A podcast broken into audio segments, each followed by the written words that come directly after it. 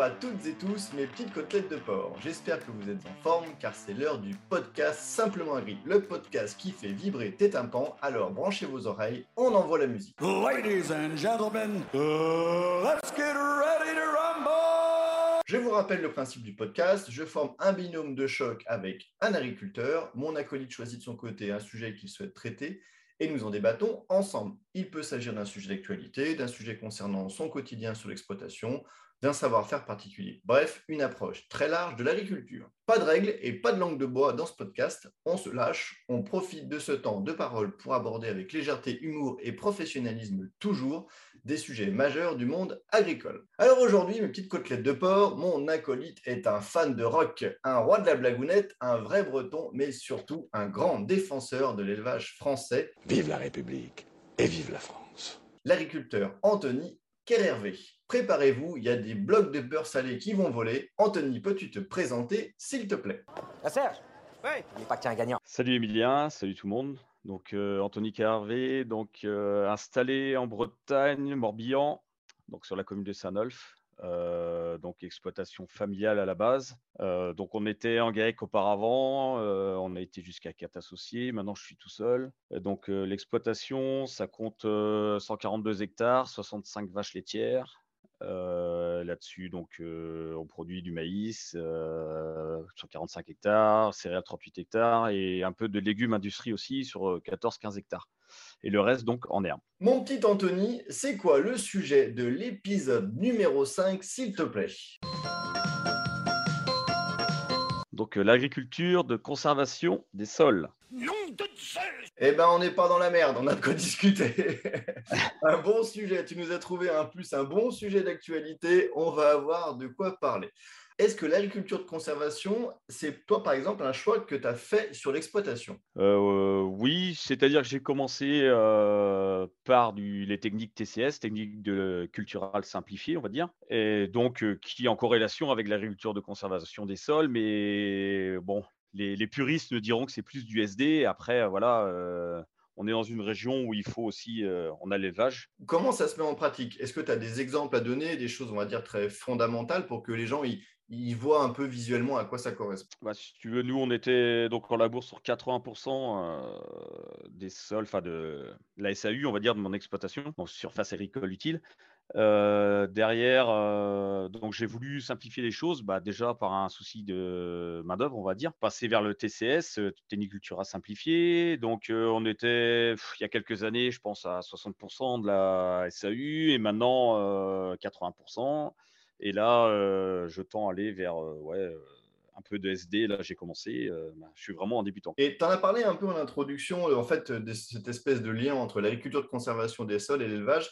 Et ici, en fait, fondamentalement, encore une fois, c'est toujours pour montrer des exemples et mettre de la pratique dans tout ça. Il est où le lien, toi, dans ton exploitation, entre l'agriculture de conservation des sols et l'élevage? Fait évoluer en fait ces pratiques tout simplement. Euh, derrière le lien, euh, bah, forcément, nous on est en lien par rapport à l'élevage, c'est-à-dire tous les effluents, que ce soit fumier, lisier, donc euh, essayer de les apporter euh, bah, forcément à des moments euh, propices pour ne pas détériorer justement notre structure de sol. Dans l'agriculture de conservation des sols, il y a un but, si on pouvait l'exprimer comme ça, c'est c'est de. alors, le terme de moins déplacé, tu es dans le vrai quand tu dis ça, c'est surtout de, de- de limiter au maximum euh, toute transformation ou toute dégradation de ton sol. Ouais, C'est pour ça qu'on parle de- l'impact du travail du sol. Quoi. Voilà, Ouais. exactement. C'est pour ça que euh, on dit euh, que ben on, on va arriver avec le SMI direct, on va arriver avec des choses comme ça. Oui, la réflexion, c'est c'est exactement ça. Et puis bah, derrière, euh, bah, stocker un maximum de carbone, essayer d'avoir un sol couvert en permanence, d'abaisser la température aussi indirectement du sol, notamment en été. Le fait d'avoir un sol toujours couvert, euh, ça permet d'avoir quelques degrés en moins. Donc euh, ça sert aussi pour la planète. Réfléchissez deux minutes. Euh, c'est pas excessif.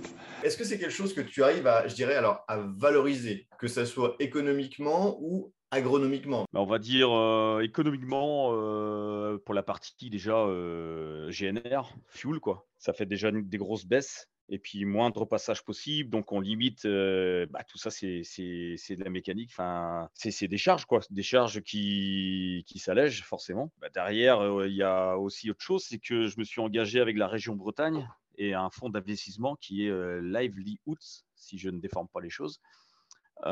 qui eux donc ont investi pour, soutenir, enfin on va dire, euh, leur objectif c'est 100 agriculteurs qui s'investissent dans la dans l'agriculture de conservation des sols ou, on appelle ça aussi euh, génération, enfin régénération pardon. Et donc euh, 100 agriculteurs, 11 000 hectares et donc euh, un objectif sur 10 ans de stocker euh, 140 000 tonnes de carbone. Ah oui, Voilà le but. c'est un bel investissement déjà. Donc toi, tu fais partie, Voilà. tu fais partie de ce groupe. Donc ça va être la deuxième année euh, que je suis euh, que je suis engagé avec eux. Donc voilà. Donc, Ah, super. derrière, ça, ça, ça implique des objectifs de, on va dire de, de travail du sol. De, on va mesurer aussi ce qu'on peut, euh, ce qu'on peut stocker dans notre sol, forcément. Et derrière aussi faire des comptages de vers de terre et voir comment le, le sol se comporte et comment il s'améliore. Pour être très schématique, ça, on va dire, c'est le, le- on peut dire les, les éléments agronomiques que tu peux quantifier, ça, le stockage de carbone, le nombre de vers de terre. Je t'ai aussi là posé un peu la question économique, donc tu m'as répondu par Oui. rapport au matériel que effectivement, bah, moins de fuel, donc ça c'est hyper important parce que vu le prix du fuel en ce moment, bah, ça joue dans la balance.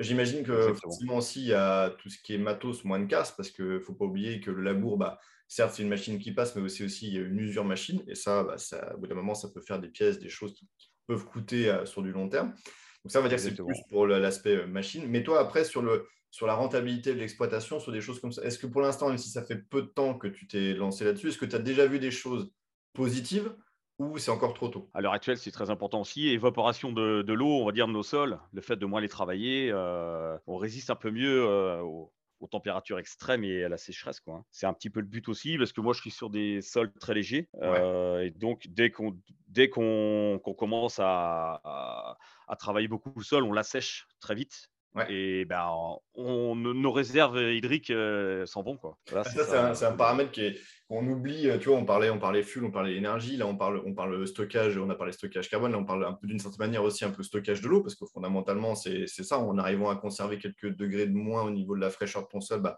c'est une manière de conserver l'humidité donc de l'eau. Donc ça, c'est des paramètres euh, hyper importants avec bah, les, les crises de sécheresse qu'on a vécues l'année dernière et qu'on va malheureusement, ça c'est une réalité, vivre euh, de, plus en plus souvent. Donc on voit bien tout l'intérêt derrière de, cette, stratégie de conservation des sols. Comment tu vois les choses évoluer au sein de l'exploitation? Est-ce qu'il y a déjà des choses que tu te dis, bah, tiens, ça, il faut que je le mette en place pour l'année prochaine, ou d'ici trois ans, ou d'ici cinq ans, etc. Tu as déjà quelques idées en tête ou pas encore? Comme je disais tout à l'heure, plus de semi-direct. Euh, je travaille déjà beaucoup avec les, couverts, donc le but, c'est de continuer. Après, je vais avoir d'autres évolutions sur mon exploitation euh, qui vont aussi. euh, on va essayer de mettre le lien avec. euh, c'est la méthanisation. C'est un projet euh, entre neuf agriculteurs.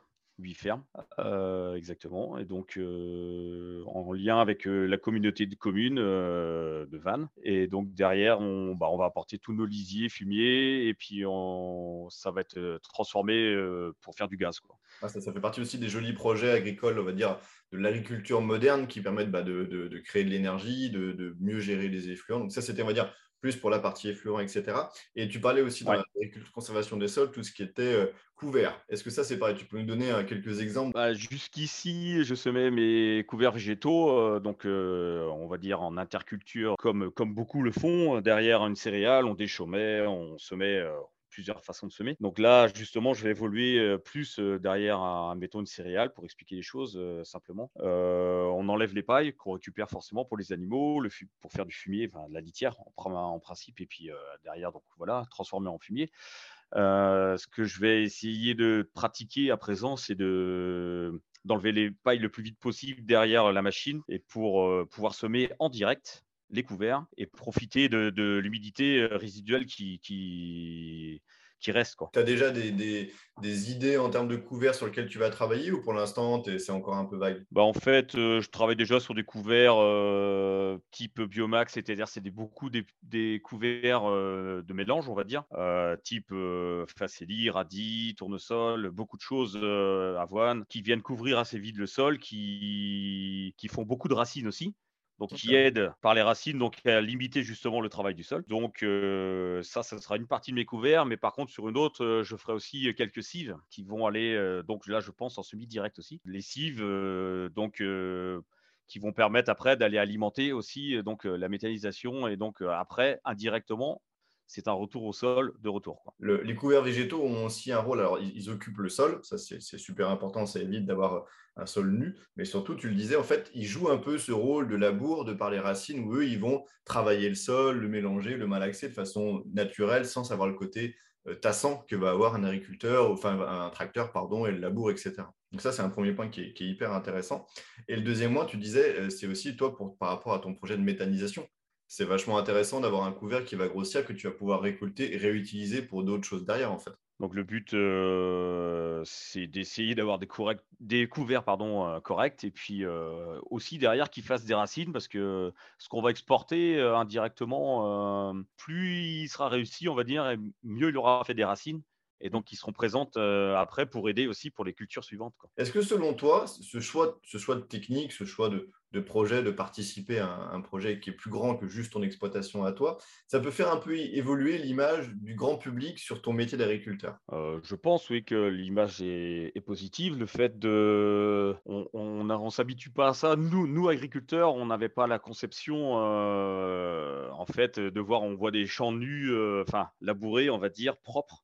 Mm. Euh, et là, là, c'est complètement différent. Mais en fait, le but, c'est de pas que ce soit le moins nu possible, on va dire. Et puis, bah, les gens, le- on va dire, toujours rester un petit peu dans les nuances de vert, quoi. Mm. Donc euh, voilà, qu'on fait quelque chose en fait pour la nature, et pour la biodiversité. En fait, euh, c'est voilà, c'est un petit peu tendance, on va dire, mais euh, c'est c'est quand même un peu un objectif euh, commun hein, qu'on qu'on a tous. Quoi. Ouais, Au-delà, au-delà de l'aspect tendance, parce que c'est pas une mode, c'est c'est aussi euh, une évolution des pratiques et puis c'est aussi une évolution des mentalités, comme tu le disais très bien. Un agriculteur, il y a peut-être 20-30 ans en arrière, avait l'habitude, après une récolte, de voir son champ nu propre. Et pour lui, ça lui allait très bien. Aujourd'hui, on se rend compte que les choses ont évolué, les pratiques évoluent et qu'on peut faire autrement et que bah, toi, ta génération et puis les générations qui seront après nous euh, tendent à faire évoluer ces pratiques dans le bon sens. Ce n'est pas un effet de mode, c'est aussi parce qu'aujourd'hui, on a la connaissance économique, économique aussi, parce qu'il faut que ça soit rentable pour vous. Hein, c'est que vous ne faites pas aussi, vous ne vivez pas pour d'amour et d'eau fraîche, il faut aussi que d'ailleurs il y ait de la rentabilité pour l'exploitation. Donc, c'est des paramètres qui sont, euh, qui sont hyper importants et voilà, vous êtes très investi là-dessus, c'est une très bonne chose et vous allez dans le sens de l'histoire de façon positive. Vous êtes toujours ce que j'appelle voilà, l'acteur euh, numéro un de l'environnement et de la biodiversité, c'est l'agriculteur. Et tu le montres encore, euh, encore une fois euh, par, par ce, ce grand projet que tu as mené toi sur l'exploitation, mais qui est un projet, on va dire, à l'échelle à l'échelle nationale. Si tu veux, bah, par rapport à l'agriculture de conservation des sols, euh, voilà, je pense qu'on fait un pas vers euh, la nature et la biodiversité, mais malgré tout, euh, on ne peut pas nier qu'on reste dépendant aux phytos de synthèse et surtout au glyphosate qui, qui nous aide. Qui nous aide dans cette transition parce que si on n'a pas cet outil-là demain, euh, forcément, euh, ce genre d'agriculture justement sera peut-être un petit peu sur la sellette, quoi. Ouais, c'est sûr. Euh, Ah, voilà. il, faut, il faut comprendre et que les, gens qui nous écoutent comprennent, pour les gens qui ne sont pas du milieu agricole, c'est qu'un couvert, à la fin de sa vie, on va dire à la fin de sa vie de couvert, euh, pour éviter justement encore le passage d'un tracteur ou d'un outil, et ben du coup, enfin, ou en tout cas euh, limiter le passage au maximum des outils, on va utiliser, ben, Mhm. du coup, on, va, on va faire un passage de glyphosate pour, pour dégrader la partie, la partie feuillage et ainsi ben, euh, bah, pour permettre, entre guillemets, l'arrivée de la culture suivante, la, culture euh, qu'on va dire euh, vraiment nourricière, que ce soit du maïs, du tournesol, etc. Et donc, sans glyphosate, il faudrait revenir avec un matériel, il faudrait revenir avec de la machine, il faudrait revenir avec quelque chose de plus lourd qui va, lui, dégrader le sol. Et en fait, tout le travail qu'on aura fait en amont va être mis à mal par l'utilisation d'un outil à dents, à disque, etc. Donc, le glyphosate est certainement aujourd'hui un des meilleurs outils pour ça, pour dégrader les intercultures. Mais malheureusement, bah, on sait tous qu'il est sur la sellette. Et c'est vrai que demain, on n'aurait pas cet outil-là. Il faudrait certainement venir avec plus de produits, peut-être des produits qui ont des profils toxicologiques et, et écotoxicologiques moins favorables. Donc, euh, c'est un vrai débat et qu'il faut, qu'il faut garder en tête. Et la partie euh, érosion aussi, hein, c'est ce que tu dis, hein, c'est euh, bah voilà, ça, ça limite quand même l'érosion. Je pense que c'est le but premier de l'agriculture de conservation des sols. Et donc voilà, s'il faut, il faut nous lisser notre boîte à outils et, et nos outils.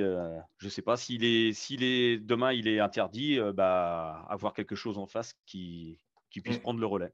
Oui, exactement. En tout cas, soit un relais, soit peut-être limiter l'usage du glyphosate à ce type d'usage qui sont des usages ultra positifs, la conservation des sols. L'agriculture de conservation des sols va dans le sens de l'histoire, donc euh, peut-être limiter son utilisation à ce genre de pratique, ça pourrait être intéressant. Chers auditeurs et chères auditrices, c'est ainsi que se termine le cinquième épisode du podcast Simplement Agri.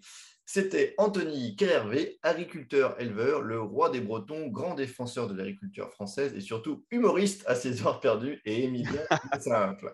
Alors, retrouvez-nous sur les réseaux sociaux. Anthony, ça sera sur Twitter euh, avec euh, son nom de hashtag, c'est Brides Farmer. Alors, ça s'écrit hashtag B-R-E-I-Z-H Farmer, F-A-R-M-E-R.